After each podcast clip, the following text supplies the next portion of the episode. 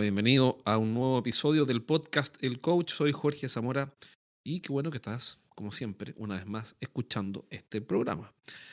Eh, se me ocurrió hacer algo que en realidad es bien simple, pero creo que puede agregar valor y es invitar a alguien que está escuchando este podcast, por ejemplo tú mismo o tú misma, a un programa. Es decir, a una reunión de preguntas y respuestas en las cuales te puede ayudar a resolver tus principales dudas o las interrogantes o la, en fin, lo que quieras revisar sobre la estrategia de ventas de tu empresa. Es decir, que si eres un gerente de ventas, un gerente comercial, un jefe de ventas o en fin, tienes a cargo un equipo de ventas y quieres saber qué hacer con ellos o cómo hacer algo, cómo lograr un objetivo, entonces voy a dar un espacio. Todavía no decido si es que es una vez al mes o dos veces al mes, pero voy a dar un espacio regularmente para que puedan participar y así grabamos la, la sesión en Zoom que lo que tú ganas, lo que, lo que tú ganas es que, bueno, que te ayudo en tu proyecto o en con tu equipo de ventas. ¿Qué gano yo? Que genero un material nuevo para el podcast. ¿Qué, ¿Qué gana el auditor? Bueno, lo que gana un auditor cualquiera es que las preguntas y las dudas en general tienden a aparecerse, a repetirse, y son de tus pares, es decir, de personas que tienen que liderar equipos de ventas. Así que eh, voy a empezar a hacer eso y hice este experimento, entre comillas, con Paola, una gerente de ventas muy simpática de una empresa que vende equipamiento para la industria. Y aquí voy a pasar ahora una parte del audio donde hay preguntas sobre cómo conseguir reuniones con clientes. ¿ya? Así que espero que te sirva y si te animas y quieres participar en una de estas llamadas que no tienen ningún costo, nada, solamente es para conversar, conocernos y además generar este valor para el resto de esta comunidad que está escuchando este programa. Bueno, entonces todos ganamos y todos felices y eso, agregamos valor y nos conocemos, no es más que eso. Así que bueno, te paso el audio y nos vemos pronto. Chao, chao. ¿Qué preguntas tienes? Qué bueno, entretenido. Bueno, la que habíamos conversado la última vez, ¿Mm? eso de cómo lograr que reciban a los vendedores cuando la gente está muy ocupada tiene miedo de juntarse con otra gente por temas COVID, esa es una. Eh, que escuché parte de la, de la, respuesta a esa pregunta que me pareció muy interesante, que es cómo formular el interés y, y, captar la atención de la persona. La otra también me ha pasado y también lo escucho siempre es cuando te dejan de contestar las llamadas o te bloquean. Esa es una muy mala señal por parte de los clientes cuando no quieren dar la cara, que por lo general es porque hay una mala noticia detrás. Eh, lo, que dice mi experiencia, cuando ya no, no, te empiezan a responder correos, ni llamadas, ni te quieren recibir. Mm. Eh, ¿Cómo lograr que te den ese feedback de que en realidad sí o no, o que te digan qué es lo que está pasando, no te dejen en esa incertidumbre? Entonces, la, la segunda pregunta es qué hacer cuando dejan de responder. Claro. Y como te digo, yo siento que esa es una muy mala señal, que por lo general hay una mala noticia detrás. Prefiero que me digan, oye, sabes que no, perdiste el proyecto, o lo cancelamos, a que no me respondan. la primera pregunta es, ¿cómo hacer que te reciban? Mira, para resumir la primera, tiene que haber una muy buena razón para que te reciban, porque en el fondo el cliente, igual que tú, igual que yo, asumimos un costo cada vez que hablamos con alguien. Lo que pasa es que se nos olvida. Entonces, lo primero es equipar al vendedor con un buen gancho. Y ese buen gancho es una promesa. Al final, siempre vas a tener que hacer una promesa. Por ejemplo, supongamos que eh, mis clientes tienen dolor de espalda, entonces si tienen dolor de espalda, yo lo llamo, hola, ¿cómo estás? Mira, ¿sabes qué? Te llamo porque nosotros ayudamos a los gerentes a que ya no les duela la espalda, entonces obvio que les va a interesar. Pero si yo lo llamo y le digo, ¿sabes qué? Mira, yo soy de la empresa de La Paola y me gustaría pedirte una reunión para hablarte de nuestro método de salud integral, pucha, es que gracias, pero es que a mí me duele la espalda, así que no me interesa. Y ahora la gente no te dice eso, la gente te dice, sí, muchas gracias, mira, ¿por qué no me llamas más adelante? Que esto es la típica del chileno, porque nunca te van a decir así tan, tan de frente, no, pero te dicen, no, llame más adelante. Entonces, cuando te dicen llame más adelante, es porque en realidad no lograste engancharlos rápidamente con algo que el tipo diga, sí, pucha, justo necesito alguien que me ayude con eso. Pues yo te llamo. O, claro, o mándame un correo y yo te llamo eh, esta semana. ¿Cachai? También. Eh, es obvio que el tipo se está corriendo. Entonces, lo primero es tener una promesa. Ahora, esa promesa en realidad no es tan difícil de obtenerla. Lo que pasa es que tenemos que trabajarla con el vendedor. En realidad tú deberías dársela más, más masticada eh, y esa promesa tiene que ser específica, no es genérica. Cuando, cuando hacemos promesas genéricas, no se entienden las promesas genéricas. Por ejemplo, hemos visto equipos de venta donde el vendedor llamaba y decía, mira, nosotros, yo te llamo porque en mi empresa damos soluciones integrales y somos socios estratégicos de nuestros clientes ayudándolo a mejorar sus procesos. Y tú decís, ¿qué es eso? Que está ahí, nadie, lo entiende. Entonces esa promesa tiene que ser específica. Entonces en vez de decir, por ejemplo, ayudamos a nuestros pacientes con salud integral, es ayudo a los gerentes que tienen a cargo equipos de venta a que ya no les dura la espalda. O más específico, ayudamos a que una persona que tiene dolor de espalda termine con ese sufrimiento en 24 horas. Pero hay un trabajo previo que hay que hacer para lograr identificar dónde está el dolor de la persona. Sí. Entonces, cuando hay un primer approach, es difícil identificar, o sea, uno sabe cuál es el valor de lo que vende, o yo espero que la gente que trabaja en ventas en general sepa el valor de lo que vende, que no es solo el equipo, sino que es más bien una solución. O... Pero hay distintas formas, creo yo, de presentarlo dependiendo con quién vas a hablar, porque no a todos le preocupa lo mismo. O sea, a alguno, lo que te comentaba recién, le preocupa el tema de la gente. Pero puede haber otro cliente que le preocupe mejor o más tener una calidad premium al final. Entonces invierte en tecnología para poder tener esta... Para él va a ser esa su preocupación inicial.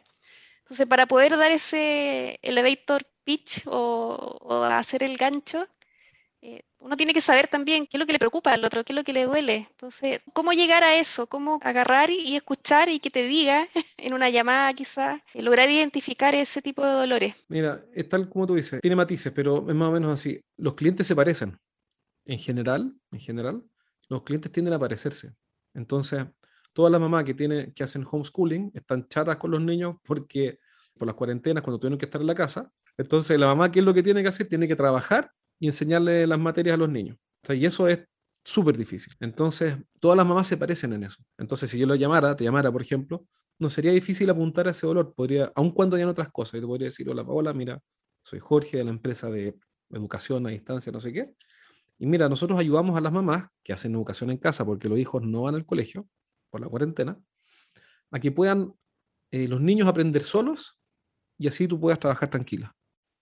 Pero obvio que las mamás se parecen en eso, No, no, es, difícil apuntarle. Es, muy probable que la persona diga, ¿qué? ¿En serio? ¿Y cómo se hace? Y ahí le digo, mira, por ejemplo, si me das una reunión de media hora, te puedo mostrar cómo se hace. Y vas a sacar, te aseguro, Paola, que vas a sacar por lo menos una o dos ideas que vas a poder aplicar en tu caso. ¿Te parece que nos juntemos mañana a las 3, de 3 a 3 y media? Obvio que te va a interesar y vas a querer ir, porque apuntó justo al dolor que tienes. Y no va a ser difícil apuntar al dolor porque en general todas las mamás que tienen que hacer clases con los niños en la casa y tienen que trabajar, están divididas en dos cosas difíciles. Trabajar, estar concentrada y además que hagan las tareas y estudien y hagan las lecciones y todo, y no se queden atrás.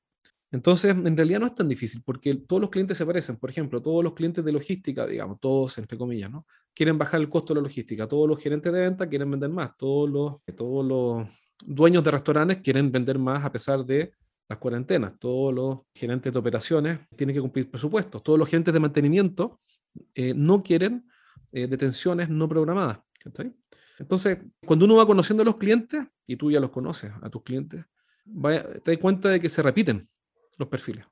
Entonces, claro, puede ser que justo un gerente o un jefe de, operaciones que es cliente tuyo, o, que tú llames, o tu vendedor llame, justo él tenga el tema resuelto, uno de los temas resueltos, pero tú ya tienes otro segundo en mente. Entonces, por ejemplo, yo te digo, oye, mira, nosotros llevamos a la mamá homeschoolers que tienen a los hijos en la casa y que tienen que trabajar, a que puedan trabajar, a trabajar tranquilas mientras ellos aprendan. Vamos a suponer que tu tema no es la, la ¿cómo se llama? Que aprendan, sino que es que estén motivados, que se entretengan. Entonces tú me dices, mira, yo ya logré que ellos aprendan y, y yo pueda trabajar. En realidad ese no es mi desafío. Bueno, ¿y cuál es tu desafío más importante? No, es que se motiven. Ah, perfecto. Precisamente, una de las cosas que hacemos es ayudarlos, o sea, es enseñarte formas para que se motiven y así tú puedes trabajar tranquila. Entonces, no va más grave que eso. El tipo te va a decir, no, mira, en realidad yo no tengo problemas con el personal. Tenemos personal que trabaja con nosotros hace 20 años. Ah, perfecto. ¿Y cuál es tu principal desafío? No, no, para nosotros el tema del personal no es un problema. El tema para nosotros es la velocidad de producción. Bueno, mira, precisamente nuestros equipos lo que hacen es aumentar la velocidad de producción de las líneas de alimentos como la tuya, y en general reducimos en un 15%, supongamos, en un 15%, acortamos en un 15% los plazos de producción, los, ciclos de producción. ¿Qué te parece que te muestre cómo hacerlo y vas a poder, vas a poder aprender? Si nos juntamos media hora no, no, es más grave que eso. En muchos casos no se va a dar esa conversa. En muchos casos están a decir, sí, tengo ese problema. Y es como una distribución normal, por decirlo así. El, grueso de la gente va a responder al mismo dolor y algunos no, pues, Algunos no. Por ejemplo, nosotros hemos conversado con gerentes de venta, que son pocos, pero nos ha pasado que, que tienen, están sobrevendidos, pero tienen problemas con CRM, en cómo usar bien el CRM. Entonces le preguntamos, bueno, si te has sobrevendido, ¿cuál es tu principal desafío? No, mira, es que el CRM que estamos implementando no hemos podido implementarlo bien. No es más que eso. Entonces no hay que tener temor a, jugársela por algo, por un gancho, un, elevator pitch, como dijiste, siendo flexible para que si la persona no tiene ese problema, bueno, le preguntas, ¿y cuál es tu principal desafío? Ahora, probablemente esté muy cerca y, tú lo resuelvas, porque si es que mm, no es la rotación, lo que resuelves con tus máquinas, para él va a ser la velocidad, o va a ser el control de calidad, o va a ser no sé qué. Entonces, cosa de preguntarle y ofrecerle eso que necesita, suponiendo que lo puedes cumplir, y lo más probable es que sí. Entonces, en realidad no pasa nada, no, hay un peligro, Paola, ¿cachai? Como que no, hay un problema. Por ejemplo, de 10 llamadas, por ejemplo, que hagan tus vendedores, esto no, no es que exactamente vaya a ser así, pero sería esperable que 8 digan, si me interesa, y dos digan, mira, en realidad no tengo ese problema. No es más que eso. La gente tiende a parecerse. Si eres el gerente de una empresa de ingeniería, consultoría, coaching, tecnología o servicios para empresas, entonces este mensaje es para ti. Cada semana entreno a un grupo de gerentes en vivo. En estas sesiones aprende las estrategias más efectivas que conozco para hacer crecer sus negocios y siempre terminan la clase con ideas prácticas para implementar rápidamente. Y la buena noticia que tengo es que cada semana voy a sortear un asiento para una de estas clases sin costo. Regístrate ahora en eduventas.com y postula para participar en una sesión. Pide un cupo en eduventas.com. Sí, a veces tengo la sensación que no se formulan bien las preguntas, así como tú dices, o quedan ahí que dicen, no, no tengo ese problema, ah, muchas gracias y... Claro. cuando lo tengas, llámame, no sé. Claro, no te van a llamar. Claro. Exacto. Entonces quizás eso de insistir o preguntar y escarbar un poco más eh, puede servir. Claro, el, tema es que la pregunta no se le va a ocurrir al vendedor. No, no se le va a ocurrir, tienes que prepararlo tú. Entonces, escribe en el guion de cómo, cómo llamar a un cliente, lo escribes o lo escribes con él, hay formas de hacerlo, te puedo mostrar después cómo hacerlo, y una vez que lo tienen, lo escriben y, le, y, y anotas la pregunta. Mira, y si te dicen no tenemos ese problema, tú le preguntas y anota ahí bueno, entonces, ¿cuál es tu principal desafío? Pero, pero en el momento así no se les va a ocurrir, tienen que prepararlo antes, tienen que, tienen que prepararlo, sin realidad no es más que eso. Eh, el que se prepara mejor gana, pero tiene que estar escrito. Si uno le dice al vendedor, oye, ¿sabes qué? Mira, si te pasa esto, eh, piensa en alguna pregunta útil para retomar el control de la conversación, no se le va a ocurrir, pero si lo trabajan juntos y está escrito, va a ser fácil. Como un guion, como un tú dices. Sí, sí, sí, es un guion. Em, en realidad esto no lo inventé yo, esto es bien antiguo y lo he ido aprendiendo, lo estamos probando en hartos equipos de venta y sí, es un guion. Lo que pasa es que es un guion que usas con flexibilidad. Em, si el cliente me dice, ah, qué genial, cuéntame más, bueno, entonces me salto esa parte del guion, le explico más y vuelvo al guion. Supongamos que el cliente le dice a tu vendedor, oye, pero dame un segundo, ¿ustedes qué venden exactamente? Y le interrumpe. Bueno, le explica, mira, nosotros vendemos equipos para la selección de productos que están en la línea de producción, y, retoma el guion. Y por eso te llamaba, porque una de las cosas que hacemos es ayudar a los gerentes de producción a que sus ciclos de producción sean más cortos y a que tengan menos errores. Por ejemplo, estamos ayudando a empresas muy similares a la tuya, que están en la zona, a reducir sus tiempos de producción, voy a inventar, ¿ah? en un 15%. Y pensé, pensé que eso podría ser interesante para ti. Que gerente de producción te va a decir, no, no, no, no, sabes que no, mira, no estoy disponible para reducir mis tiempos de producción en un 15%, no me interesa. Obvio que te voy a decir, Sí, pues, bueno, ¿y cómo lo hacen? Mira, lo hacemos con tecnología, pero también con buenas prácticas. Entonces, si tienes media hora mañana, por ejemplo, de 4 a 4 y media, te puedo mostrar cuáles son esas buenas prácticas y eventualmente en el futuro te podemos ayudar. Y así nos conocemos. Es súper razonable. En realidad es eso, no es, más que eso. Em, nosotros hoy día te estamos entrenando varios equipos de venta y vemos cómo funciona. La gente quiere que la ayuden, lo que no quiere es que las molesten con tonteras, digamos, con cosas que no valen la pena. sí, es verdad. ¿Algo queréis decir? No, estaba asimilando y masticando lo que tú decías. La segunda pregunta es Acordándome de, casos, de casos, aplicando en mi cabeza distintos casos que había tenido. Sí, la, otra pregunta que hacía era bien buena, ¿qué hacer cuando dejan de responder? En realidad una forma de resolver esto es preguntarse por qué dejan de responder. Uno en general no deja de responderle a las personas que valora, uno deja de responderle a las personas que no valora. Por eso te digo que por lo general hay una mala noticia, es una mala señal cuando eso pasa. Claro, pero es como que, mm, pero el punto es la relación, no es la llamada. Eh, por ejemplo, eh, si tu marido o tu pareja, no sé, te llama por teléfono, tú le vas a responder. Si la relación con, bueno, no tú, estoy hablando, es que no quiero hablar de ti, estoy hablando en general, una persona, una mujer que tiene una pareja o un marido, o una pareja, y el tipo la llama y ella no le responde, La pregunta no es por qué no le responde, la pregunta es qué pasó con la relación que ahora no le responde. Que no le responda es un síntoma de, una relación que está fracturada, que está, o que, o que o para la cual, o que ella no valora. No, es que la gente no tenga tiempo, eso es mentira. La gente no, no, o valora las cosas o no las valora. O son prioridad o no son prioridad. Pero todos tenemos tiempo. Eh, lo que pasa es que no tenemos, no tenemos como prioridad el asunto. Entonces la pregunta es, ¿qué pasó con la relación? Si yo llamo a un cliente y no me responde, es porque no valora la relación conmigo. Si llamo a un cliente y sí me responde, y me dice, no, mira, el proyecto no va, que el legítimo está perfecto, porque es parte de, así son las cosas, bueno, entonces la respuesta es clara, pero por lo menos valora la relación lo suficiente como para responderme. Si el tipo no responde el teléfono, que sé yo, ya no respondió hoy día, responderá mañana o responderá al segundo intento mío, que, que, se entiende, ¿no? Porque estará ocupado, qué sé yo. Pero si el tipo no responde nunca es porque no valora la relación. Si, si responde tarde, qué sé yo, mandar un WhatsApp o algo de vuelta es porque sí la valora. Entonces, no es la llamada, es que es la relación. Y para eso la clave es agregar valor, porque uno sí valora la relación con las personas que te agregan valor. Uno valora la relación con las personas que te ayudan. Es como, por ejemplo, si es que yo llamo a un cliente y lo único que hago es tratar de venderle algo y no ayudarlo, no puedo esperar que el tipo valore la relación conmigo. Entonces, en realidad, que el tipo te responda o no, te lo juegas antes, no en la llamada. y si tenías que hacer la pega antes. Es como, es como, por ejemplo, supongamos que yo soy joven, ¿ah? por si acaso, pero vamos a ver que soy más joven. Ese es como el complejo a los 40.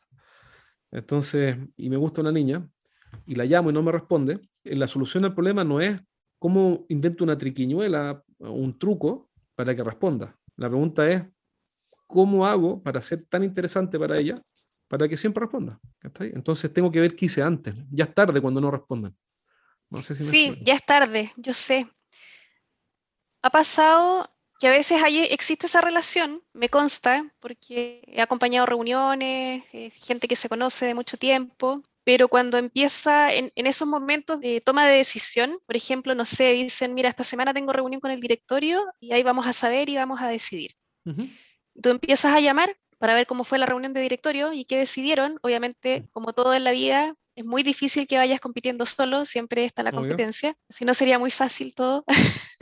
Y ahí cuando ya no empiezan a responder, yo sé que son malas noticias. Y me dicen, no, no lo he logrado ubicar y lo he llamado, le mandé un correo, le pregunté y me dicen, no, no, me, no me responde. Y yo inmediatamente presiento que el proyecto se perdió. Y efectivamente, después pasan dos semanas, tres semanas y recién responden y te dicen, mira, sí, sabes lo que pasa, la verdad que cerramos con la competencia, me había dado lata decirte, como que no querían enfrentar eso. O a veces la gente cree que, no sé, que se van a enojar, no sé, no sé qué pasa por la cabeza de, por qué no enfrentan y, te dicen eh, directamente, oye, no, ¿sabes qué?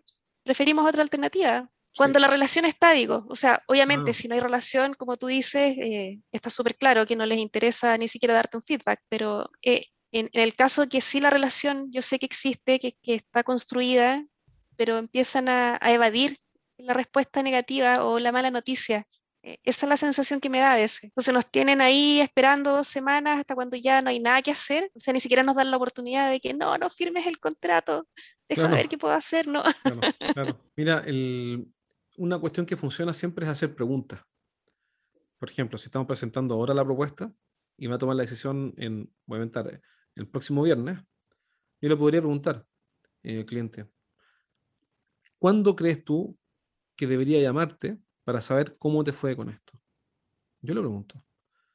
Mira, ¿sabes qué? Si esto es el viernes, llámame el lunes, no, porque esto es el martes. Perfecto, entonces ¿te parece que te llame el martes y generas un acuerdo para saber qué decidieron? Sí, me parece perfecto. Entonces voy a agendar acá para llamarte el día martes a las, no sé, pues, a las 12 del día, ¿te parece? Sí, sí, llámame el día martes a las 12 y yo te respondo. Le pedí un compromiso, hice una pregunta y le pedí un compromiso. No digo que esto resuelve todo, pero mucho mejor eso a mandar la propuesta y olvidarme y cruzar los dedos. Entonces, lo primero es pedirle un compromiso. O sea, lo primero es agregar valor, pero obviamente lo segundo también es pedirle un compromiso al cliente porque esta cuestión funciona cuando los dos nos comprometemos. Lo otro es que el cierre uno se lo juega mucho antes, no en el cierre. Si yo le pregunto al cliente, oiga, dígame una cosa, ¿en qué se van a fijar para tomar esta decisión? ¿Cuáles son los criterios? ¿Cuáles van a ser las variables que va a tomar en cuenta para cerrar este negocio? ¿En qué se van a fijar? No, mira, primero el precio. Perfecto, yo tengo el precio más alto, supongamos. Según, ¿y qué otra cosa más? No, la calidad del producto. Perfecto, tengo la mejor calidad. ¿Y en qué más? No, y, y también en las formas de pago. Entonces, si yo hago esas preguntas, puedo entender cuál es el criterio de decisión en ese momento de ese cliente. Y, y si yo entiendo eso, puedo influenciarlo.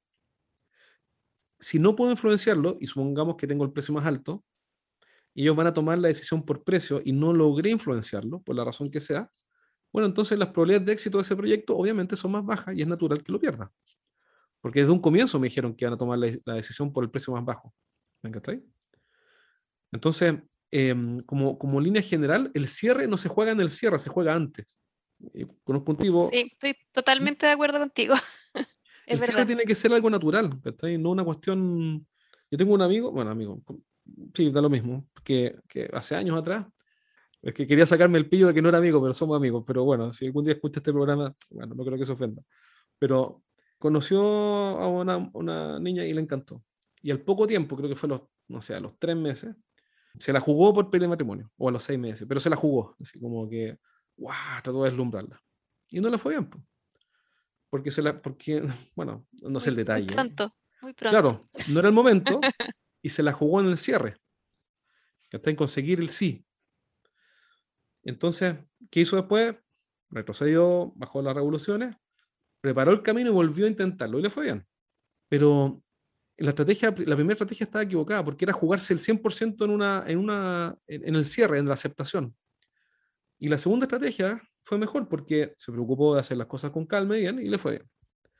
Entonces, en la venta es muy similar. En la venta no te la puedes jugar en el cierre. Me refiero a las grandes ventas, en, las grandes, en los grandes negocios sino que te la juegas antes. Hace, si, si, tú haces un buen, si este tipo hace un buen trabajo, de hecho lo hizo después, pero si hubiera hecho en la primera movida un buen trabajo a conciencia, meticuloso, de hacer las cosas bien y portarse bien y ser un caballero y ta, ta, ta, ta, que hecho el tipo es un caballero, sí.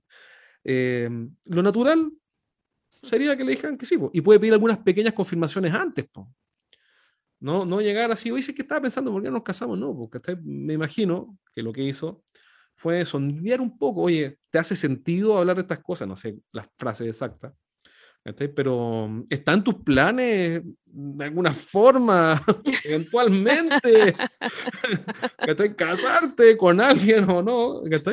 Porque, porque si la respuesta es no, mira, me gustaría ser absolutamente libre, es más, eh, creo en, en, la libertad total, así que no pienso jamás asumir ningún tipo de compromiso, bueno, entonces te están diciendo algo, hay una señal.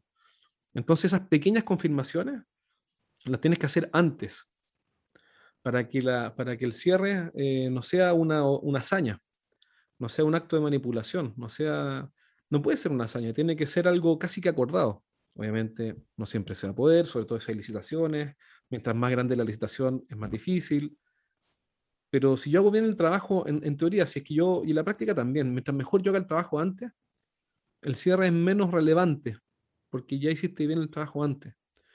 ¿Qué ocurre? Muchas veces que hiciste muy bien el trabajo antes y el cliente te dice, ¿sabes qué? Ok, mira, queremos trabajar contigo, pero también ayúdame tú porque tengo una cotización, son tres cotizaciones porque es una inversión importante y tengo, no sé, un competidor, nos gusta más tu propuesta, pero este competidor está un 10% más abajo. Yo puedo defender tu proyecto, tú tienes que haber escuchado esto alguna vez, que te digan, mira, yo puedo defender tu proyecto y elegirte a ti, aun cuando eres más caro, pero necesito que te ajustes un poco puedo defender un proyecto un 10% más caro, pero no puedo defender un proyecto un 20% más caro. ¿Te han dicho eso alguna vez? ¿Algún cliente? Muchas veces, muchas veces. Eso es un cierre colaborativo, quiere decir que hiciste, habría que ver cada caso, pero, pero en general el tipo, el tipo no está negociando, te está diciendo ayúdame para promover este proyecto porque así como está no me lo van a aprobar. Pero sí puedo defender algo cercano, entonces es colaborativo, no sé si me explico. No es una, negocia, una negociación dura, te está diciendo, oye, quiero elegirte a ti, entonces ayúdame para que esto me lo aprueben, porque si presento como está, no me lo van a aprobar. Eso es porque hiciste el trabajo antes. Entonces, eh, siempre, siempre el cierre se, se, juega antes, mucho antes de lo que la gente cree, no, no en el cierre. Bueno, espero que este programa te haya servido. Si es que estás interesado en participar de uno de estos episodios, que en realidad lo hago en Zoom y son preguntas y respuestas, eh, mándame un correo Después voy a hacer un formulario, pero por ahora mandame un correo a jorge arroba arroba y coordinamos. Y así te puedo ayudar Y puedo publicar después este material en el podcast para que a otros colegas tuyos también les sirva. Así que mándame un correo a jorge estrategiasdeventa.com. Así que bueno, ok, te mando un abrazo y nos vemos, nos vemos o nos escuchamos, no sé cómo se diría. Nos vemos pronto en un próximo episodio. Cuídate, chao, chao.